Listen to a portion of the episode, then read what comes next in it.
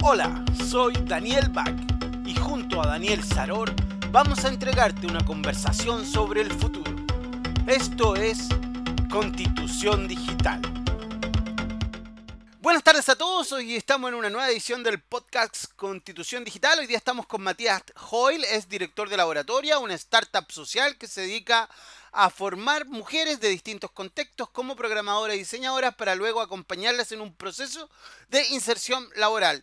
También es cofundador y tech lead de Aula Digital, plataforma de aprendizaje online adaptativa para colegios. Durante su trayectoria profesional ha estado ligado a múltiples organizaciones sociales, tanto tecnológicas como del mundo de la educación. Como siempre, eh, me acompaña Daniel Saror, abogada, doctora también y especialista en derechos, datos, privacidad y todas esas cosas. ¿Cómo estás, Daniel? ¿Cómo estás, Matías? Hola, Daniel. Hola, hola. Estoy feliz de verte.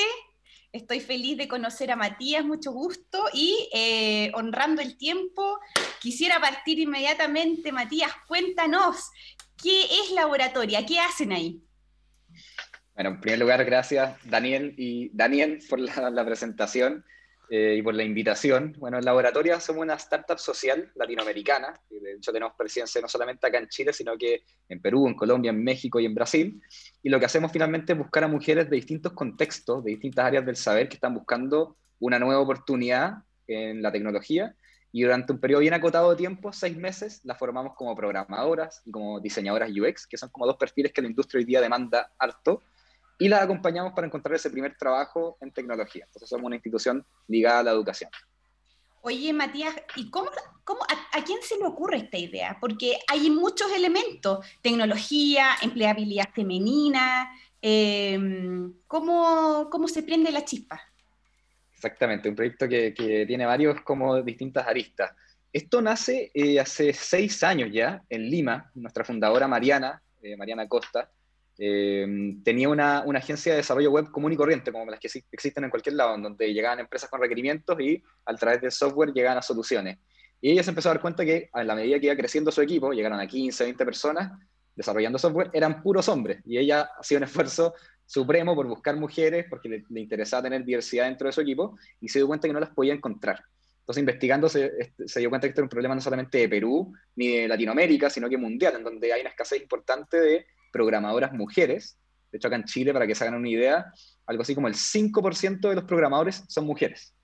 O sea, son mayoritariamente hombres los que están desarrollando software. Entonces, después de esa investigación fue que se dio cuenta de la necesidad de poder formar a mujeres y poder acompañarlas para empezar a diversificar de a poquito los equipos de trabajo que están generando el software que ocupamos en todas nuestras vidas. Que Matías también, bueno, eh, gusto en conocerte, me parece ideal esto porque bajándolo un poquito a la vida real, ¿te acuerdas que hace 10 años atrás yo trabajé en un municipio, existían las famosas OMIL y estaba el CENSE y una mujer se quería reconvertir? Curso de peluquería. Métale curso de qué? Costurera. Métale curso de qué? Pintura al óleo, no sé, leceras, ¿cachai? Y bueno, igual las mujeres pueden Repostería. ser... Repostería. Repostería, claro, vamos a hacer pan. Entonces, bueno, ideal que hoy día a través de laboratorio la gente pueda meterse a programar, diseñar. Es un paso, yo lo tiro a la talla, pero es un paso grande, porque seamos francos, no, peluquera y programadora hay un paso gigante, ¿no? No, no, no quiero menospreciar a las peluqueras, pero son dos cosas muy distintas, ¿no? Estamos de acuerdo. Yo creo que, que, nos dimos cuenta como sociedad, y te diría que también tanto CENSE como, como Chile en general, nos dimos cuenta de dónde están las habilidades que queremos desarrollar como país. O sea, está bien, obviamente hay un montón de carreras quizás eh, menos calificadas que son muy importantes hoy día, pero hacia dónde está apuntando la, generación de empleo y también hacia dónde queremos ir, quizás como una sociedad del conocimiento y no tanto de generación de materias primas, por así decirlo, está ahí, o sea, es generar ese tipo de habilidades. Entonces, en laboratorio nos dimos cuenta de eso, te diría que también el gobierno, eh, durante varios gobiernos se han dado cuenta de eso y a poquito también están impulsando iniciativas que vayan en esa línea. Oye, Matías, ¿y tú nos puedes contar algún como ejemplo exitoso de algún proyecto que haya transformado la vida de un grupo de mujeres acá en Chile? hay millones, eh, quizás en vez de listar, enlistar varios como ejemplificar el tipo de mujeres que llegan, o sea, llegan mujeres obviamente, muchas de ellas desempleadas o con sueldos muy, muy bajos, muchas de ellas ganando sueldo mínimo, aun cuando, ¿sí? Pero ¿cómo las reclutan? ¿Cómo, ¿En qué momento se produce el, el encuentro entre laboratoria y esa mujer que necesita este, esta transformación profesional? Sí, ahí invertimos bien fuerte en publicidad online, en marketing digital, o sea, estamos presentes en todas las redes sociales porque entendemos que ahí están muchas de las, de las mujeres que quizás postulan a nuestro programa. También gran parte de mi pega en particular es estar en estos espacios, en espacios de medios de comunicación, de podcast más públicos, para que la gente nos vaya conociendo. Y de esa forma, y también a través del boca a boca de las egresadas de nuestro programa, llegan mujeres buscando esta nueva oportunidad. Como comentaba, mujeres que... Sí, Daniel. Dale, Matías. No, no, era que igual debe ser difícil porque mira, eh, que una mujer se meta a estudiar programación, igual programar tiene las matemáticas y todo este pensamiento algoritmo computacional. Eh, tiene un, una mochila histórica en nuestro país, en Chile, de que, puta, las matemáticas son difíciles, que la física es difícil, que, nadie quiere estudiar matemáticas, y, los profesores durante años le dijeron a las niñas que no estudiaran matemáticas, o sea, era terrible. ¿Es así o no, Matías? Porque las mujeres deben tener un miedo más grande, digamos, las, las mujeres más adultas, las que están en esa etapa de la reconversión de reconversión laboral, deben tener más de 30, 35, ¿no? Por ahí, sí, nuestro promedio le daba como entre los 25 y los 35. Y yo creo que hay un punto clave, Daniel. O sea, hay todo un sesgo eh, cultural, quizás inconsciente y a veces también consciente, en donde históricamente los medios de comunicación, la sociedad, las personas le han dicho, primero las personas, de que las matemáticas y la programación es difícil, y luego más acotado aún a las mujeres de, esto es una profesión de hombres, no deberían meterse acá, ustedes deberían estar haciendo otras cosas, y eso obviamente refleja las estadísticas que acabamos de hablar, ¿no? donde prácticamente no hay mujeres programando. Pero es una habilidad que cualquiera puede aprender, no es necesario ser un genio de las matemáticas, un genio de la programación o del algoritmo, sino que con constancia y también con un modelo educativo eh, bien potente, que es un poco la, nuestra salsa secreta, por así decirlo, se puede lograr. O sea, mujeres que venían de carreras como eh, las leyes, o traductoras, o secretarias, o sin profesiones ni universitarias ni técnicas, que se transforman en programadoras y diseñadoras muy, muy buenas. Oye, yo, yo escuché una historia eh, de, mm, de, laboratoria eh, en, que, en que reconvirtió un grupo de mujeres de un retail. Sí, esa es una de, las, de las historias bonitas que quizás podríamos contar. Eh, juntos a, a y en Retail hicimos un programa que le llamamos Generación F, donde ellos hicieron una convocatoria interna con todas sus cajeras y reponedoras de tienda y las invitaron a reconvertirse. Y ahí postularon creo como 80 mujeres de las cuales finalmente quedaron cuatro, porque ese era un poco el acordado con, con Falabella en términos de financiamiento.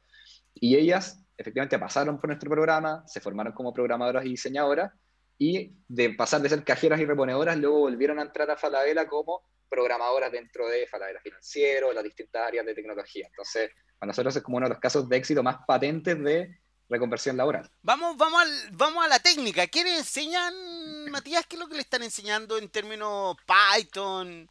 Eh, Ruinel, JavaScript, ¿qué cosa? Sí, el lenguaje que enseñamos a las programadoras, porque tenemos dos perfiles. Las mm. programadoras aprenden JavaScript, que hoy día es el lenguaje de programación web que es más famoso, más utilizado, más sostenido. Java, Java es para hacer páginas, a ver, lo vamos a hacer sencillo. Java es para hacer cosas en la web, para que la gente se meta en comisaría virtual o en alguna en Emol o en Falabella, eso está hecho en JavaScript. Muchas cosas de eso está hecho en JavaScript. Eso, eso es básicamente. justamente eso. justamente eso, lo que uno ve la cara visual de aplicaciones incluso de celular y, portales web es HTML, CSS y JavaScript, que es este lenguaje que les comentaba. Perfecto. Obviamente siempre estamos bien atentos a ver qué es lo que pasa en el mercado, porque puede que hoy día sea JavaScript, mañana sea cualquier otra cosa, porque la tecnología va cambiando así súper rápido y intentamos siempre adaptarnos para que nuestra currícula esté como acorde a lo que el mercado está necesitando, si no tiene ningún sentido. Perfecto. Y el otro es diseñador, que le enseña, no sé, CSS, HTML, el uso de alguna herramienta Adobe, porque siempre en estas cosas usan herramientas eh, propietarias, así que, pero es diseño, ¿no?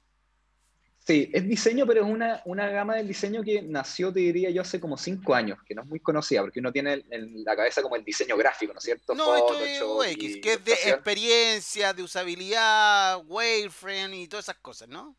Exacto, tú lo dijiste. O sea, las diseñadoras se, se, fijan en la experiencia del usuario. ¿Qué tan buena experiencia tienes tú frente a una página web? ¿Dónde debería ir el botón? ¿De qué color? ¿Qué cosa mostrar? ¿Qué flujo mostrar? Eh, eso se han dado cuenta últimamente en las páginas web que es importantísimo para que el cliente ocupe las páginas, se quede tiempo en las páginas, y que esas diseñadoras cada vez están más cotizadas en el mercado. Claro. Vamos, espérate, espérate, vamos ellas se preocupan de poner el lugar donde no hay que poner el banner, pero después Falabella igual pone el banner, pero no importa, esa es otra historia. Exacto, exacto. Ahí hay una negociación con el cliente de esto es lo que debería hacer y esto es lo que quiere el cliente. Daniel. Oye, Matías, eh, el otro día, creo que esta semana, ¿no? Vi que en el, en, el diario financiero, parece, vi que la laboratoria también se había, em, expandió sus límites, digamos, a otro, a otro tipo de, de, sectores y vi que hicieron algo ahí también con el sector jurídico. ¿Por qué no nos cuentas en qué consistió esa experiencia? Sí, para, para contarle esa experiencia que fue muy bonita, tengo que contarle primero lo que es una hackathon, que quizá ustedes ya la conocen, pero una hackathon más que nada es una maratón del código, donde se les propone a nuestras egresadas un desafío y ellas en una semana llegan a algo mostrable, utilizable, que, la gente, que en el fondo la gente pueda ver el verdadero valor que ellas generan. ¿Por qué les digo esto? Porque nosotros, el, hito de egreso de las generaciones de laboratorio siempre es una hackathon, que históricamente lo habíamos hecho con empresas de tecnología, Accenture, Globant, Everis, que nos acompañaban y ellos después luego contrataban a, a nuestras egresadas. Y lo que pasó con esta Legal Hackathon que le pusimos, que salió hoy en el diario financiero, es que nos acercamos a un sector que no habíamos trabajado antes, que son los abogados, las gerencias legales de empresas, y justamente hicimos una especie de competencia hackathon, donde participaron nueve empresas de Chile con sus áreas legales. Esas nueve empresas les propusieron a nuestras egresadas distintos problemas y, ellos, y ellas en esta semana de hackathon llegaron a soluciones reales, eh, donde finalmente se hizo una demo de proyectos, un jurado eligió al ganador y fue como todo un tema de competencia bien entretenida para las empresas, pero también pudieron generar productos reales a través del código.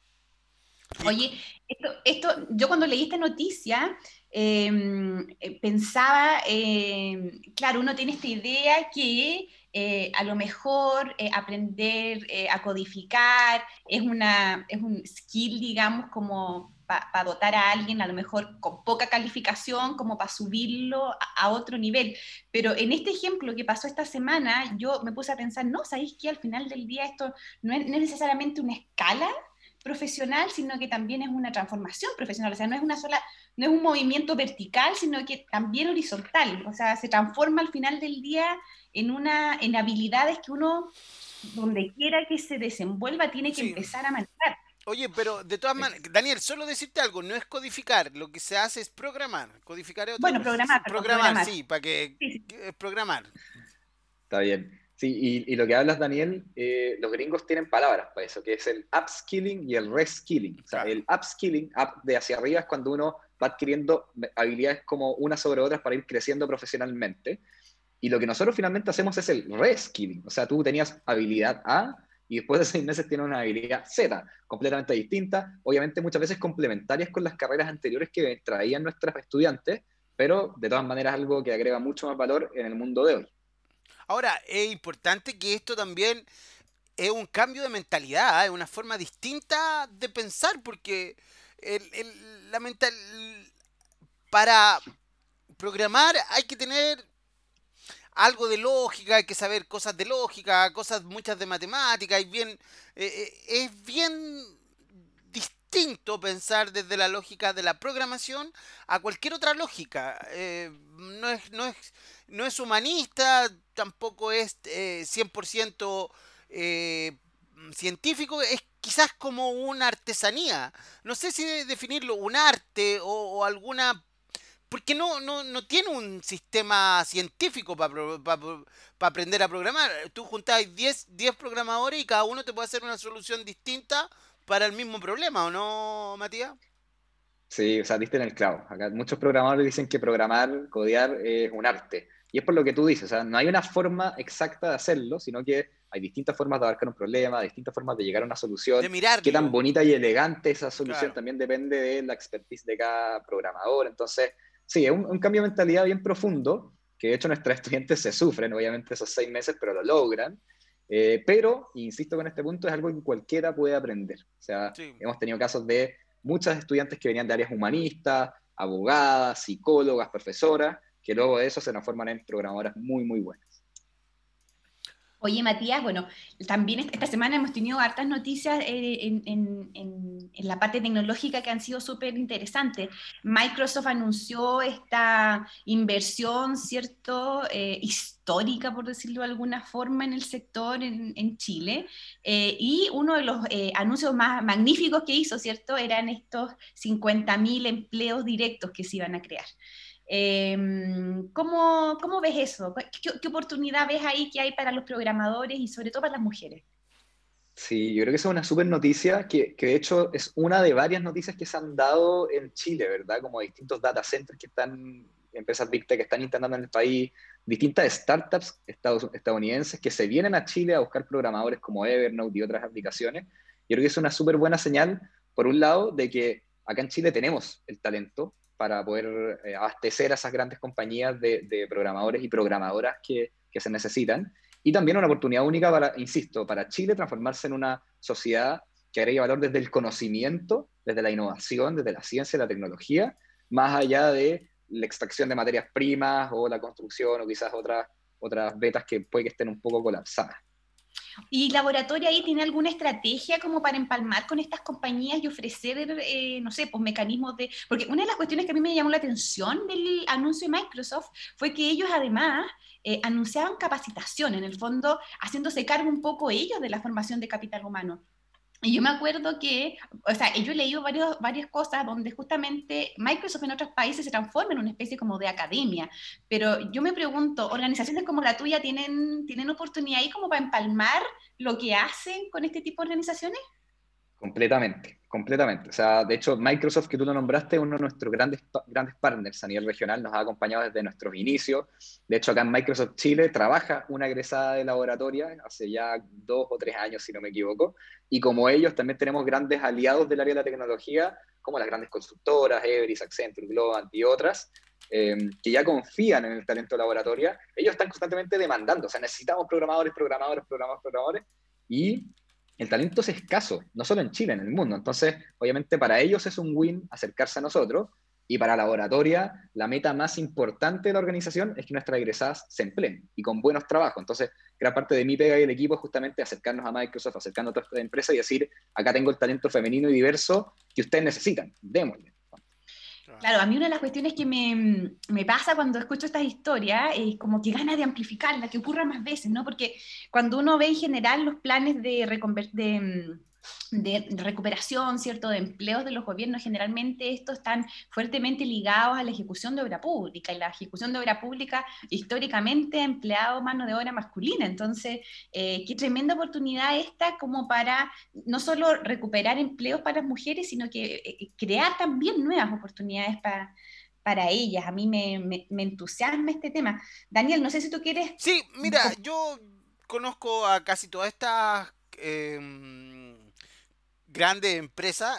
Pregunta, tengo dos preguntas. ¿Ponen plata, Matías? Esa es una pregunta. ¿Y pagan bien? Porque, seamos francos, si hacen todo esto las chicas, se trabajan y después terminan ganando, bueno, el sueldo mínimo, mm, digamos que mucho cambio no hay. ¿Pagan bien y ponen plata para generar esto, eh, esta, estos cursos? Eh, esto, porque ustedes usan el tipo bootcamp, ¿no? También.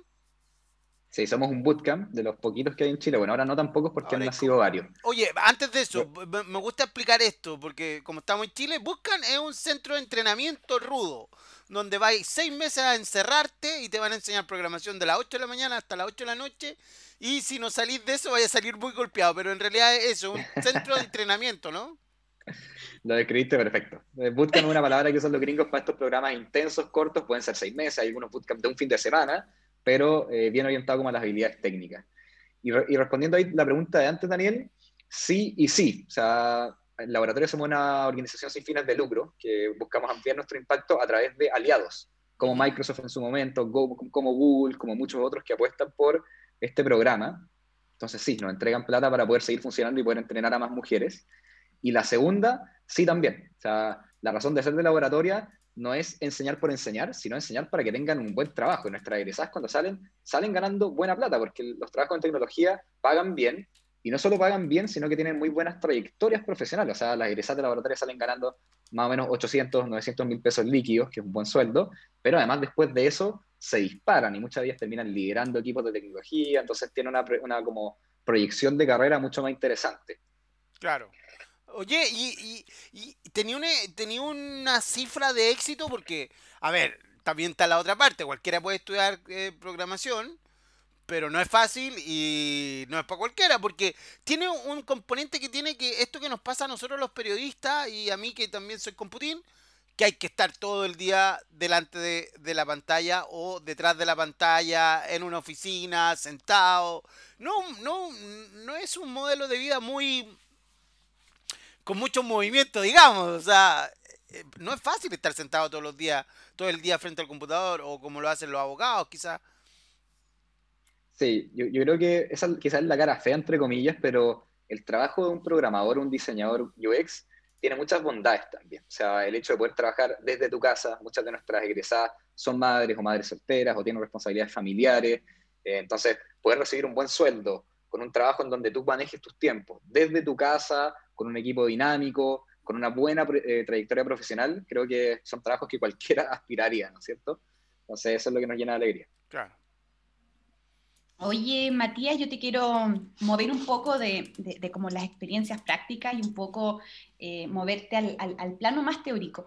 Em, nosotros hemos visto eh, a lo largo de las conversaciones que hemos tenido en estos meses con, con, gente súper interesante en este podcast, cómo en el fondo la, tecnología puede tener un efecto tremendamente igualador si se usa bien, o cómo puede ser un generador macabro de inequidades si se usa mal. Y no estoy hablando necesariamente de, usarla dolosamente mal, sino que simplemente ignorar efectos o consecuencias que se producen por una falta de planificación.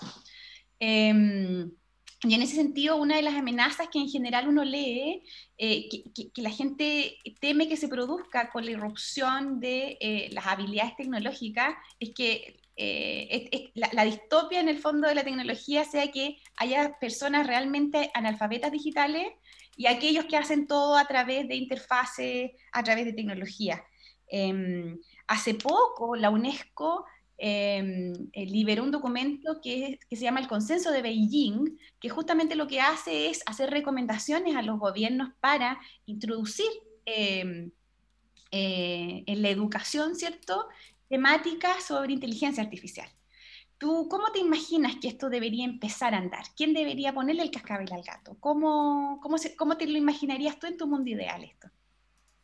Es un, tema súper interesante. Creo que se han escrito varios libros al respecto. Uno bien, bien potente, que además es súper famoso, este, este escritor, historiador israelí Yuval Harari, eh, que, está bien famosillo, habla mucho de esto, como de hacia dónde podemos llegar si es que no nos damos cuenta, pero también el potencial transformador en términos positivos de la tecnología y la inteligencia artificial. Yo creo que hay dos puntos muy importantes. El primero es la importancia de democratizar este tipo de habilidades, como tú bien dijiste. O sea, así que estas habilidades eh, técnicas em, elitistas, por así decirlo, tienen solamente algunas personas, claro, se van a hacer con los medios de, de, buenos trabajos solamente algunos y el resto van a quedar eh, sin, sin, poder acceder a ellos. Entonces, algunos planes de gobiernos, como por ejemplo el plan de lenguajes digitales y otras muchas organizaciones que trabajan por llevar las habilidades de programación a los colegios, School of Tech, ingeniosas, eh, Codea también, en fin, hay muchos que están intentando eh, empujar esa barrera de que se enseñen cosas realmente útiles en términos técnicos en los colegios y no tengamos más eh, colegios técnicos que hablemos de telecomunicaciones o cosas que quizás hoy día no se están utilizando. Entonces, para mí eso es importantísimo. Ahí tenemos que poner todas las fichas, no solamente el gobierno y los privados, también las organizaciones de la sociedad civil como nosotros. Yo creo que esa triada tiene que empujar a que los niños cada vez desde más temprano aprendan a programar, tengan un pensamiento algorítmico, porque esa es una de las habilidades quizás más básicas hoy día.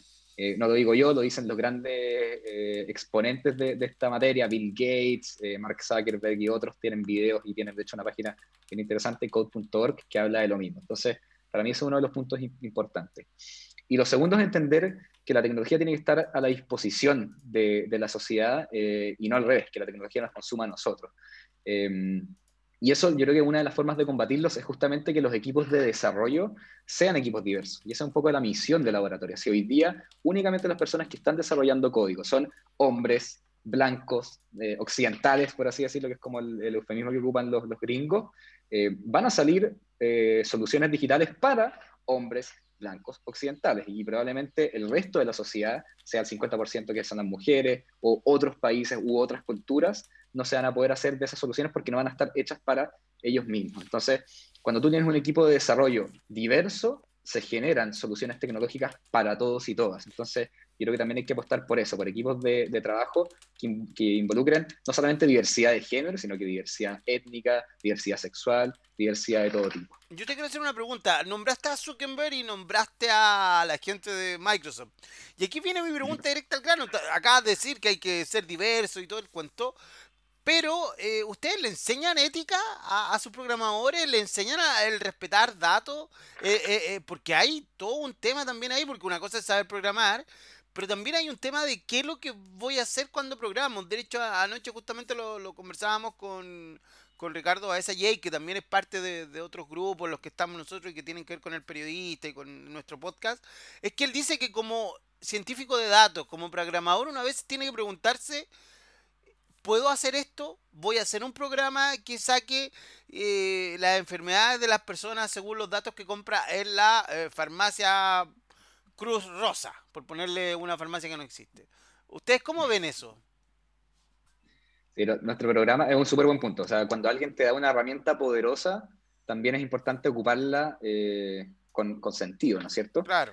Y, en nuestro bootcamp no es solamente un bootcamp técnico donde aprendes a programar y te vas y encuentras un trabajo, sino que nos gusta hablar también de una educación integral. O sea, en la igual medida de que enseñamos JavaScript y diseño UX, también enseñamos las habilidades profesionales para ser una buena programadora. O sea, cómo comunicar ideas, cómo desenvolverte en un equipo de trabajo, cómo disentir con sentido, cómo poder poner otras perspectivas, tener pensamiento crítico, eh, y todo esto enmarcado en, un ambiente obviamente siempre ligado a poner la, tecnología a disposición de la sociedad.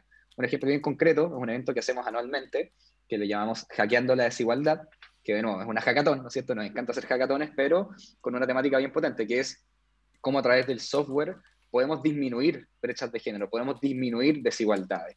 La temática de este año, por ejemplo, fue cómo disminuimos las brechas de género en algunas industrias, en la banca, en las telecomunicaciones, en la salud, y nuestras estudiantes codearon soluciones interesantísimas todas para poder disminuir esa brecha. Entonces yo creo que la egresada laboratoria no solamente una muy buena programadora o diseñadora, también tiene esta conciencia social de poder ocupar esa herramienta en pos de la sociedad. Daniel. Sí, no, está, ah. que me, quedé, me quedé pensando en en, que el trabajo que realiza finalmente la organización es un trabajo bien, bien integral, ¿no? Porque no es solamente un empleo que, que, permite en el fondo la subsistencia de la persona, sino que finalmente también va asociado con un, con un lleva, lleva como ese valor agregado ¿no? de, de responsabilidad social, em, que es una cuestión que, em, que cada cierto tiempo pierde, pierde como relevancia cuando uno habla de los currículum, pero, mm, pero de nuevo, también la mayoría de los instrumentos internacionales que hoy día están hablando sobre tecnología están pidiendo enfáticamente no desatender, no descuidar eh, ese, esa parte que es tan necesaria, ¿no? que, que, al final del día eh, esto no es, no es un trabajo para una corporación, finalmente es la manera como uno eh, hace que hace impacta en otros seres humanos.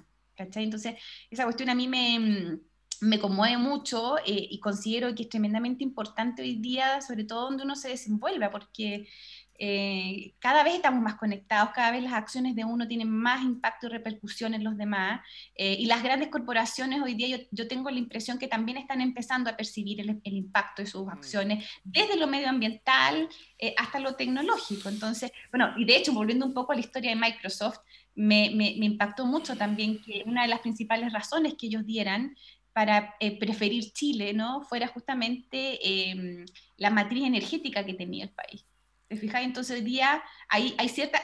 Eh, pedirle decisiones éticas a las empresas no parece algo tan loco, tan tirado las mechas como sí parecía hace un par de décadas atrás. Claro. Sí. A mí me llena esperanza. O sea, yo creo que, que, este nuevo Chile que estamos construyendo juntos y juntas, de hecho, y bueno, este podcast está súper alineado con eso, ¿verdad? Eh, creo que tiene que ir en esa línea. O sea, el gran empresariado se ha dado cuenta que tenemos que construir un Chile, Chile juntos, eh, la, la, parte política y pública también se ha dado cuenta de eso, la organización civil se han dado cuenta de eso, entonces a mí al menos me llena esperanza que podemos llegar a, una carta magna que, nos junte, estas aspiraciones. Matías, y, ah, déjame preguntar algo, Daniel. Y Matías, y desde el punto de vista conceptual, ¿ustedes han pensado eh, generar un trabajo para que estas eh, habilidades puedan llegar a los colegios, porque los cabros de hoy día necesitan este, hay que hacer un cambio. Mira, yo soy periodista, antes de ser periodista estudié licenciatura en ciencias de la computación, así que eh, tuve esta suerte de poder hacer esta amalgama, pero hoy día los niños están muy lejos y se necesitan, eh, así como en la infancia a mí, yo no, tú eres bastante más joven que nosotros, pero a mí me enseñaron en artes manuales, un ramo que existía en 1904, a hacer telares o a pintar eh, con acuarela. No sé si lo harán todavía en el colegio. Pero lo que sí sé es que no hay clases de programación, ¿cachai? Y yo creo que a futuro todo el mundo lo va a necesitar, los abogados, los médicos, porque cuando al médico le diga, ¿sabes qué? Tenemos una, un set de datos de 600.000 radiografías y que da esto, el, médico va a tener que aprender a, tratar con estas formas de, de tratar los datos. Entonces, ¿Hay alguna eh, iniciativa para poner esto dentro de los colegios, para hacer, eh, para ponerlo en otras carreras? Te estoy hablando no ya no solo de la parte práctica, sino que un poco más conceptual, de generar políticas públicas. Sí, yo, creo que ese diagnóstico es muy importante. O sea, mientras antes partamos mejor, que fue lo que mencioné antes, ¿verdad? Como tenemos que enseñar a programar o tenemos que enseñar estos pensamientos algorítmicos en los colegios.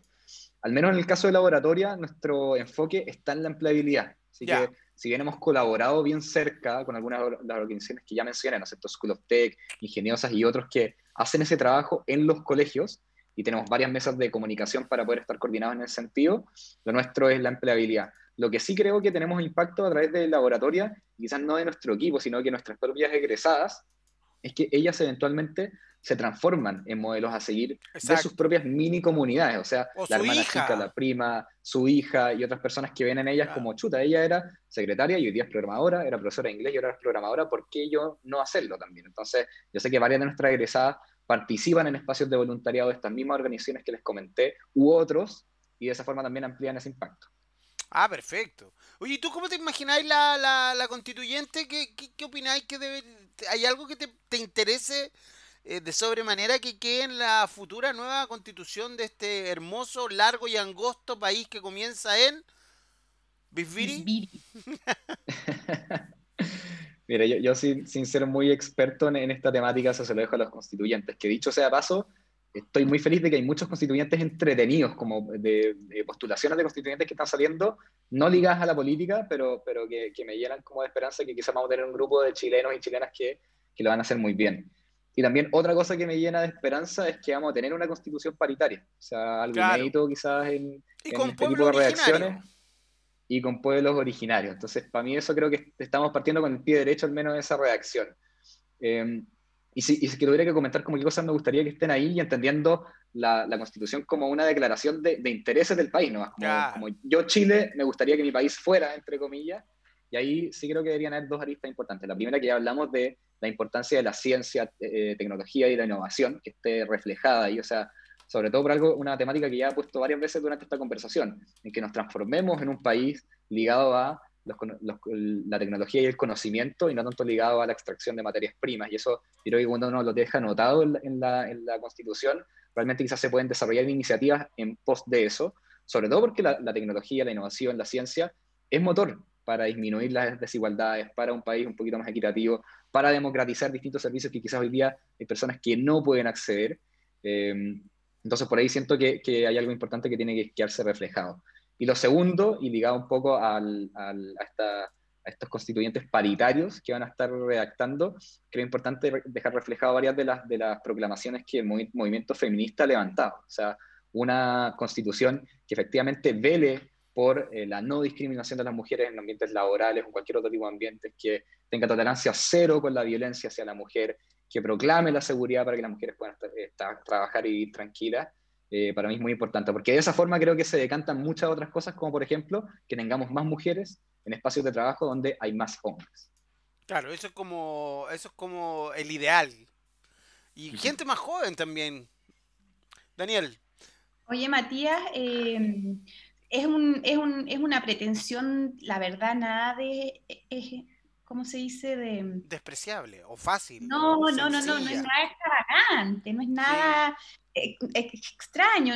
En el fondo, lo que pide Matías es básicamente lo que uno podría pedir en tantos ámbitos, ¿no? Como por ejemplo que leyes basadas en evidencia, es decir, que se, que se cree conocimiento y que, y que, existan normas que, que, sean sensatas, partiendo por ahí. Em, no, yo estaba pensando en, en, en, términos regulatorios, Matías, ¿tú has visto que hay alguna necesidad que, o, hay algún... Hay, ¿Es necesario impulsar algún tipo de leyes que favorezcan el tipo de actividades, por ejemplo, que hace laboratoria? O sea, yo creo que sí, eh, en términos de, resguardar buenas capacidades de eh, capacitación y asegurarlas en un futuro, creo que hay mucho para modernizar. Yo creo que Sense, por ejemplo, se dio cuenta de la importancia de capacitar en estas habilidades pero al mismo tiempo se ha visto entrampado en su propia forma de operar, porque es una, organización, una, organización, del Estado más antigua, que operaba de cierta forma. Por ejemplo, eh, programas educativos como el nuestro, que son programas educativos innovadores, que no tienen pruebas, que no tienen notas, que no tienen profesores, que están basados en el desarrollo de proyectos, por ejemplo, a Sense como que no le cuadra con la forma en que eh, ellos mismos entregan financiamiento. Entonces, Oye, ¿y cómo sabemos que la gente pasó el curso?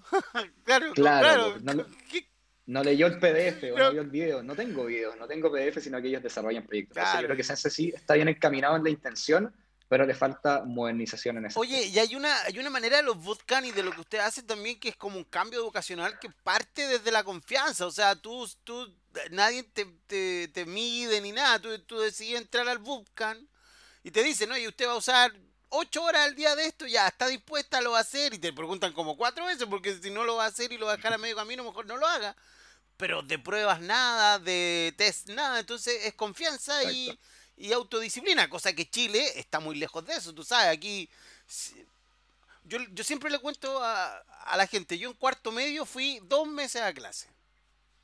Qué vergüenza, Daniel. No, pero es la verdad, y mucha gente lo hacía, o sea, es, un sistema anacrónico, ¿cachai? Porque después te dedicas a estudiar un poco, bueno, en fin. Eh, la confianza es base de lo, del bootcamp, ¿no, Matías? Sí yo creo que, que, todos estos programas nuevos como el nuestro que están saliendo tienen que basarse en dos cosas bien importantes. Lo primero que dijiste, como la confianza, porque nosotros tratamos con mujeres adultas y como tal las tratamos. O sea, de hecho, depositamos en ellas que ellas sean dueñas de su proceso de aprendizaje. No voy a estar yo encima, hoy hiciste la tarea, hiciste el proyecto, sino que de ellas va a depender si quieren o no formarse. Y lo segundo es foco en el outcome o en, el proceso de salida de tu programa. Para nosotros, en nuestro caso, es empleabilidad y que Censo ojalá nos pueda medir por eso. Te doy plata en la medida que tú tengas buena empleabilidad. Y nosotros tenemos buena empleabilidad, entonces no nos preocupa eso, pero probablemente Censo se preocupa más del proceso que de la salida del proceso. Yo creo que hay que enfocarse más en, eso, ¿no es cierto? En que la educación sea eh, partícipe de lo que está formando. ¿Ustedes funcionan legalmente como OTEC? No, pues no, nosotros somos... acaba de decir que no le da plata a Sense. No, si nos da plata Sense, somos, somos organización sin fines de lucro pero eh, funcionamos con una OTEC amiga que hemos funcionado los últimos cinco años, que a través ah, de ellos ah, ejecutamos distintos programas de formación. Oye, Daniel, mala cosa estar censurando las preguntas, ¿viste? Ah, pero no, bueno, oye, eh, llevamos 37 minutos, creo que tenemos todo claro. Esto, ¿O no, Matías? ¿Hay algo que quisiera agregar? Por favor, tienes todo el tiempo del mundo para explayarte en algo que, se nos haya quedado en, la, en el tintero, algo tan viejo de 1904, nadie conoce el tintero ya, pero algo que no se nos haya quedado sin hablar.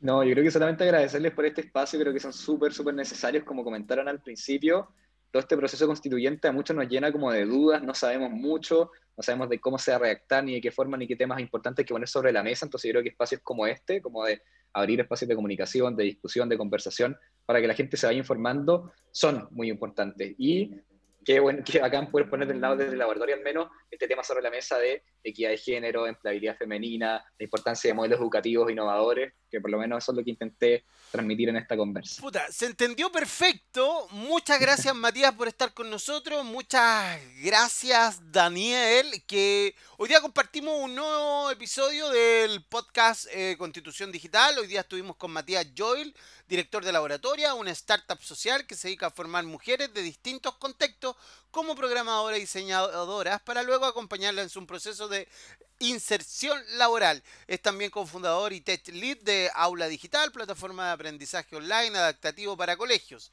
Y durante su trayectoria, Matías Joel eh, ha estado ligado a múltiples organizaciones sociales, tanto como tecnológicas como del mundo de la educación. Muchas gracias Matías, muchas gracias Daniel por estar con nosotros en este capítulo de podcast eh, Constitución Digital. Gracias a Chao, chao.